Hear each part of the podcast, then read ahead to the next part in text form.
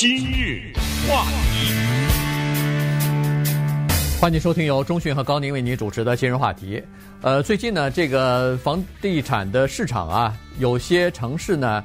不但没有因为疫情的影响，因为失业率升高或者是经济衰退受到影响，反而还上升了啊！所以今天来聊一下这个情况。其实，呃，我们想要聊的是另外的一个现象啊，就是在这个情况之下的一个现象，不一定是完全由这批人所把房地产推起来了，但是呢，在一些高端的房地产市场当中呢，呃，有一些这个来自于香港的人。在进行询价，或者是已经购买的一些房地产是房地产了哈，作为他们的这个退路，或者是作为他们准备要离开香港的一个选择。那我们就看一下这几个市场到底是哪些，以及为什么他们选择这些地方。离开香港的选择，为什么选择离开这个地方？这都里面涉及到两个字，叫选择。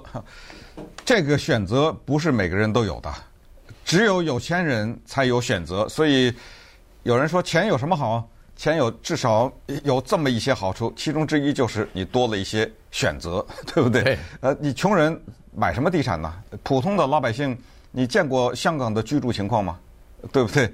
呃，香港的那种鸽子笼式的居住情况，这些人他有什么选择呀？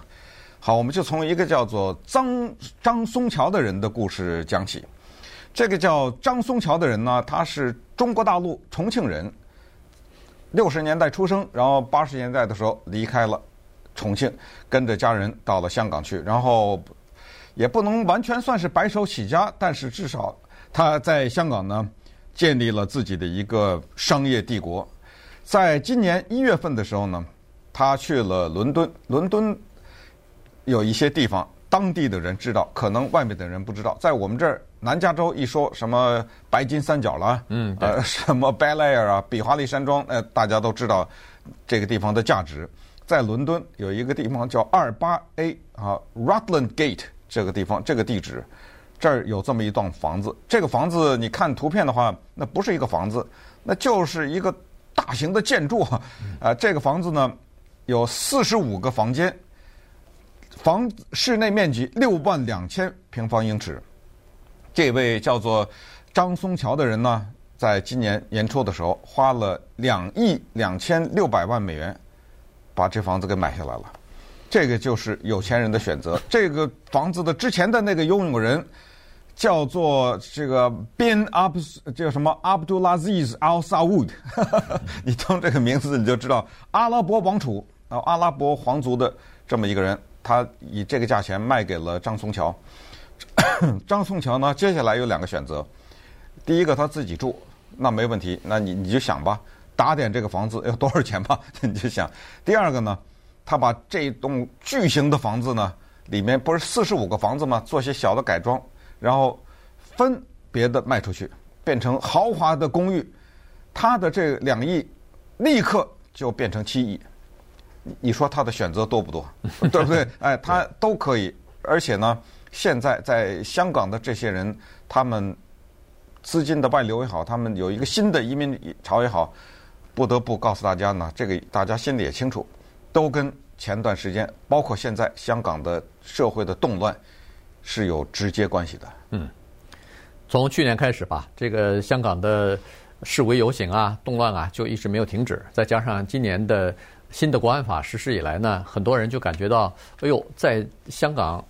这个可能要要变要变了哈，这个整个的政治环境是以前我们这几十年生活的情况可能不一样了，呃，然后在这种情况之下，他们第一是担心自己呃的这个生活会会不受影响，第二其实也是更担心的是自己的钱留在香港会不会有影响哈，会不会呃什么时候呃冻结了？中国现在不是就出不来嘛？啊，什么时候限制你的资金流动了，或者说是有一个限额啊等等。这会怎么办呢？所以现在趁还没有这个资金限制的时候，赶快做一些选择。刚才说这个选择就是张松桥不用说了，他这个是选择太多了，他有 他至少有一百个选择，呃，可以在世界的任何一个地方、任何一个呃好高尚的区域去买呃住宅哈，可以买若干个啊，说狡兔三窟，它可以有三十六窟都没关系。但是问题，呃，其他的人呢，其实在。呃，就是在英国也好，澳大利亚也好，美国多洛杉矶和这个呃加加拿大的温哥华这些地方呢，其实都是就是刚才说的这个叫做有钱人，他们在那些地方买的房子，不是我们所说的什么四五十万的 condo，不是什么十几万的 apartment，他们看的。上看的都是几百万的豪宅，所以在伦敦这个地方，在英国的首都伦敦本身，房地产的这个价格是比较高的。但是呢，在那个地方，只要是香港来的人询价，两个两个，一个是出租啊，房子我暂时来了以后，我还没看到中意的房子，我先出租。那这个租金的那个他要的呢？五千一百块钱一个月，五万呐啊！啊，五万要我弄错了，五万一千块钱不是一个月，你看再看一遍，一个礼拜啊，一个礼拜，哎呦，五万五万一千一百块一个礼拜，一个礼拜，对，哇，这个我看了少十 再乘四，对，减减了四十倍，就是。这是你可以想象出来，一个月可以呃，一个星期可以出五万一千块钱到那儿去，呃，待着，然后我去找房子，呃，这是什么样的家庭？他们看的房子的中间的价位大概是在七千六百六十万。哇，嗯，呃，刚才说张宗桥买个两亿两千六百万，这只是他一个房子，他在旁边的那个 Belgravia 又买了一个房子，八千三百万，这俩房子加起来三三亿，对不对？对，呃，这就是。今天要跟大家讲的一些情况，他那个两亿多那个房子，从窗户往外看，直接就是伦敦的海德公园呐，嗯，对不对？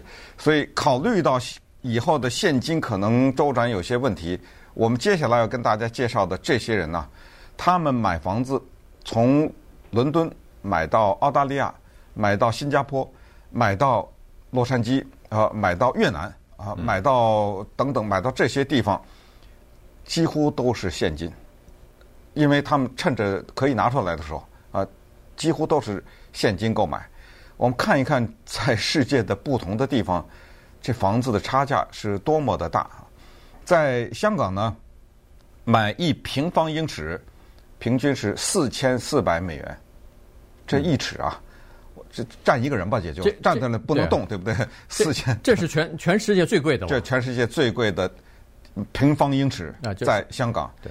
那么，如果你把这个平方英尺呢，再放到新加坡，是一千四百九十。哎呦，这便宜很多啊！嗯。可是你等会儿你再看看吉隆坡吧，这个是。对，吉隆坡两 两百七，两百七十美元一平方英尺。对，这个这个差别你就可以看，这是不是一倍两倍，这个好多倍的翻啊！所以呢，你在。刚才说的选择是另外一个选择，就是香港。尽管有很多人他可能会是一个中产阶级，但是如果他是这个房子在香港供的这个房子他已经供完的话，你别看它是一个鸽子笼，你别看它是只有一个四十平方尺的这么一个房子，可能在香港就能卖到上百万，嗯，呃，美金啊。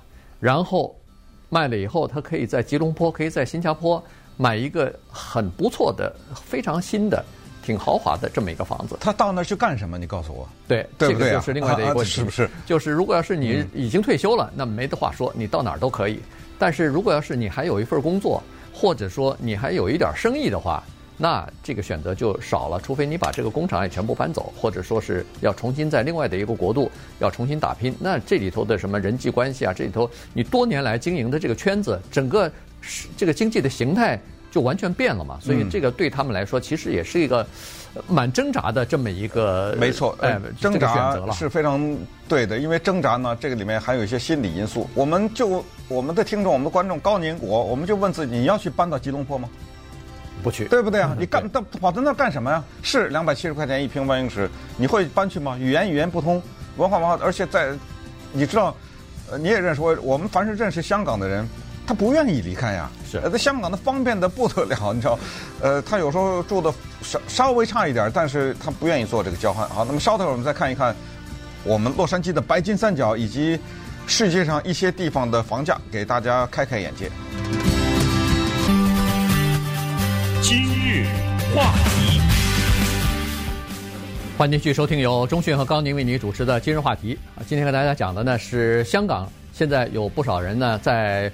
呃，这个准备着哈，或者说计划着呢，要搬离香港，然后他们现在已经开始在世界各地呢来选择买自己第二个家了哈。所以刚才说的是在伦敦，他们有几个比较呃中意的地方啊。当然，呃，高档的这个市场当中呢，就是伦敦、我们洛杉矶啊，然后呃这个加拿大的温哥华，还有澳大利亚的雪梨啊，基本上是集中在这几个地方。但是如果要是价格再稍微低一点的话，那东南亚一带这个选择就比较多了啊，从新加坡到什么马来西亚到越南，呃，这些选择就就就多了啊。所以呢，我们就先看看我们周围的吧，洛杉矶啊，洛杉矶这个呃白金三角地带，呃，Beverly Hills 什么 Bel Air，Holby Hills，Holby Hills 哈，大大概就是这一带，还有 Brentwood 哈，这这个呃就是。都连在一起的，这这几个城市是连在一块儿的哈，刚好是在 Santa Monica 和 Downtown 之间，嗯、所以呢，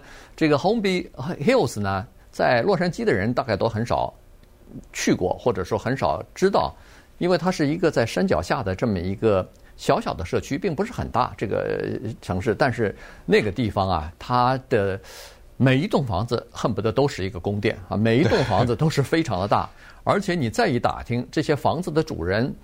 非富即贵啊，就是基本上都是有钱的人，或者说是名人啊，非常有名的人，所以他享受的就是那种闹中取静那种，呃，特别开阔的那种那种环境哈，非常幽静。然后每一间房子跟每间房子之间的距离又非常大，那儿的平均的房价在五百九十万。嗯，也就是说六百万没有的话就别进来了，呃，别考虑了。呃，一般的来说，有个什么一千万、两千万、三千万的房子那。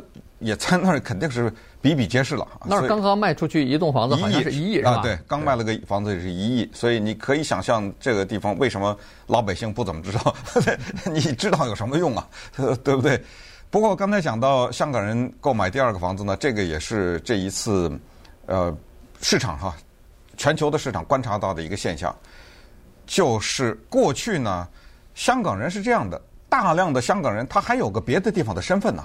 有的人要不是拿这个英国的身份，要不是拿的加拿大的身份，很多的香港人呢，他是穿梭于这个两个地方，所以他有必要有一个第二个家。尤其是温哥华，在一九九七香港回归中国之前，有一个大面积的移民潮啊，这个大家也知道，因为恐惧嘛，对不对？八九年的天安门事件啊等等，就使得香港人非常的恐惧，所以有一些有钱人还是他们的选择就走了。但是他们走了以后呢，他香港还留着呢。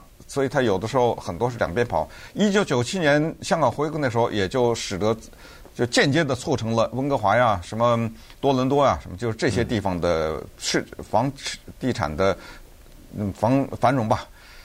可是这一次呢，人们注意到一个新的情况，就是很多人这一次是迁居了，他不是第二个家了，他是卖了，他把香港的这个根呢给卖了，可能也是金钱的考虑吧。就有一些没有那么有钱的人。他没有办法留两个嘛，嗯，发现了这个新的情况，就是他彻底的就搬走了。那么反过来说，中国介意他们搬走吗？坦率的讲，不介意啊。在九七年以前，中国已经意识到这个问题。那么九七年以前的那个大的移民潮，对香港有什么很大的影响吗？好像也没有。嗯，这一次。反正香港是这个地方，它是一个很拥挤的地方。这一次你有钱人跑了以后，带着钱也好，带着投资也好，离开香港，这些我相信这也是在中国政府预期之内的。会不会对香港经济有些什么影响？肯定是会，但是这是一条不归路。也就是说，你想用这种方式说中国政府哦，那算了吧，我们的国安法就收回来吧，那 这个这是没有可能的啊。所以。于是呢，就产生了今天我们说这个现象，就是把伦敦呢、什么澳洲啊、什么这些地方的一些高价的房子呢，给炒起来了。对，呃，这个华人他选择我我说的主要是来自于香港的这些呃富豪，当然也有些来自中国大陆的哈。这个华人选择呢，他基本上你看，他选择第一是呃比较高档的这个房子哈，第二呢，他在选择环境的时候呢，也是呃有一些考虑的。你比如说。要求的是有很好的医院，嗯，同时有非常棒的教育系统。呃，也除了私立学校，我相信它指的是公立学校啊。所以呢，要有很好的公立学校的这个教育系统，这个看上去还是呃华人的这种传统哈。你那好几百万的房子为什么好几百万呢？啊，对，都是跟这些是有关系的嘛。学区 跟学区房也有关系嘛，对吧？因为尤其在美国，我相信其他的西方国家大概差不多。很难想象，就是一个地方的房子都是五六百万，然后这个学区很烂啊，对，这是不可能的嘛，对不对？因为教育它是用钱堆起来的，它跟那个当地的房地产税的税收也有关系，有税收的当中的其中的一部分是给当地学校的，所以你可以想象，这个房地产贵的这些。地区的教育肯定会好，原因就是他这他的钱多嘛，他比其他地方的钱要多多了哈，所以呢，这个是一个考虑。另外一个考虑呢，也挺有意思的，就是中国人还是离不开这张胃哈，就是说 最好在你我住的这个地方方圆，比如说三三十里地啊，或者开车三十分钟什么的，十几分钟那是最好。要有一些中餐馆，这个呢，在洛杉矶、在温哥华就完全可以满足了。不，很多人他是这样，没有是吧？我开一个呀。那一九九七年，那个在温哥华开了多少中餐厅啊？嗯，对不对？我带着钱我就过来了嘛。对。那所以在这种情况之下呢，我给大家稍微讲几个地方，我们看一看我们这几个地方，像伦敦啊，什么那个 Hampstead 呀、Highgate 呀、Kensington 啊，这种在电影里才听到的这些名字啊，他们的房价呢，现在基本上都在两百万以上。澳大利亚被炒得很厉害，对，因因为它在距离上跟香港更近嘛，对不对？呃，香港人喜欢去澳大利亚，澳大利亚的光是 Sydney 这个地方呢，它的房价活生生的被香港人炒起了，炒高了百分之十，对啊，在这这个地方。然后呢，就是刚才我们说的洛杉矶的 Brentwood 这个地方，刚才是 Homeby Hills 六百万，Brentwood 五百万，哇，对，平均的都五百万。呃，Sydney 呢，这个地方比这稍微好点，一百三十六万。然后呢，嗯，温呃温哥华呢是两百二十五万。最后呢是 Vancouver 的西，就是西温哥华这个地方，更贵一点。对，呃，是三百七十五万。这个可能就是当地的人知道，就什么区嘛，对不对？对什么区比较贵之类的。呃，所以这个现象呢，是直接的跟香港最近的这个情况是有关系的。但是还是。我们也知道，这东西就是有钱人的选择。